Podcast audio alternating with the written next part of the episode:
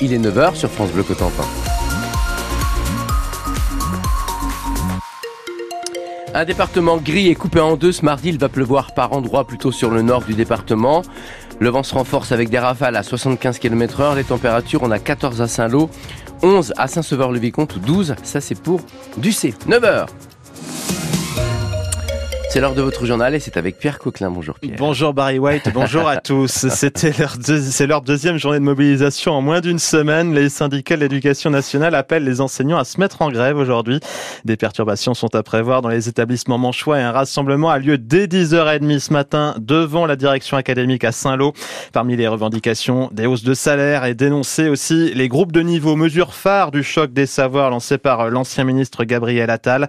Pour le député de la majorité Stéphane Travers, l'action doit être mise sur les moyens, notamment en milieu rural. Je suis euh, soucieux des moyens qui seront euh, alloués dans nos écoles rurales pour permettre à ce que les enfants de nos campagnes puissent avoir les mêmes chances. L'école, c'est euh, le creuset pour préparer nos enfants à la connaissance, les préparer à affronter un monde qui n'est pas toujours facile, qui est bouleversé, et leur donner tous les moyens pour demain avoir les meilleures connaissances, en faire des citoyens éveillés et faire en sorte que l'éducation nationale soit, avec un certain nombre de nos souverainetés, la priorité des priorités.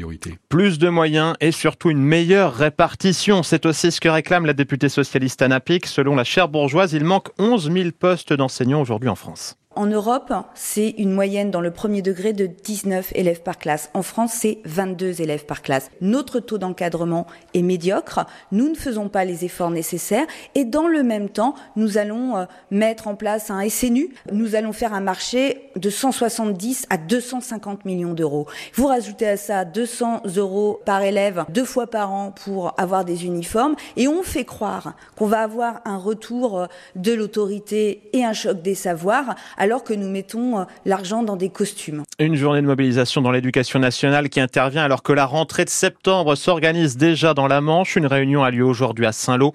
Selon les syndicats, la Manche va perdre 23 postes d'enseignants. Leur grande crainte, c'est que la direction académique annonce 30 à 40 fermetures de classes pour ensuite en rouvrir quelques-unes selon les situations locales. La carte scolaire qui doit être validée le 15 février. Un accident de la route hier midi près d'Epieux sur la côte ouest. Une voiture et un vélo se sont percutés à saint christophe du Le cycliste âgé de 65 ans a été gravement blessé. Les pompiers l'ont transporté à l'hôpital Pasteur de Cherbourg. Et son calvaire a duré deux ans. Des coups de poing, de pied, de manches à balai quasiment tous les jours, jusqu'à cette plainte déposée la semaine dernière par une manchoise auprès de la gendarmerie de l'Essai.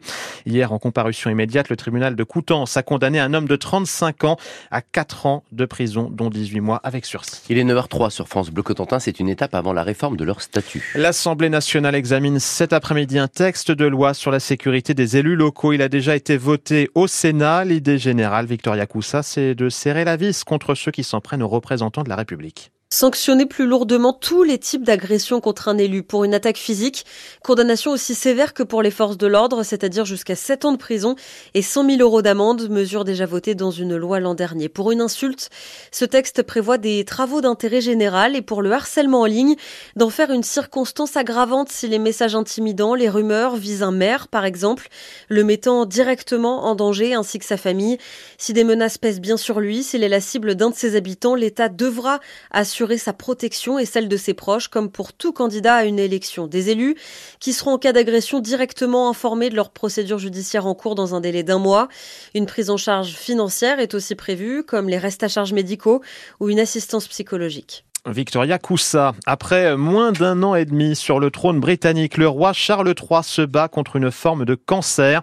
En conséquence, il s'est mis en retrait de la vie publique. Le palais de Buckingham qui a indiqué que ce cancer a été détecté lors de son opération de la prostate il y a une dizaine de jours. Alors ce sera la sixième édition et la dernière. Clap de fin pour la course à obstacles de la Haute Foliste à Martinva près de Cherbourg. La dernière se tiendra le 15 septembre prochain. L'annonce a été faite il y a quelques jours lors de l'Assemblée générale de l'association Martinva festivités. Les organisateurs mettent en avant le manque et l'absence de renouvellement des bénévoles pour expliquer donc cette décision. Le début ce soir des huitièmes de finale de la Coupe de France de foot. Le FC Sochaux, quatrième de National 1, reçoit Rennes, neuvième de l'élite. Les Sochaliens vont tenter de réaliser un nouvel exploit après avoir sorti Lorient et Reims au tour précédent. C'est à 20h45.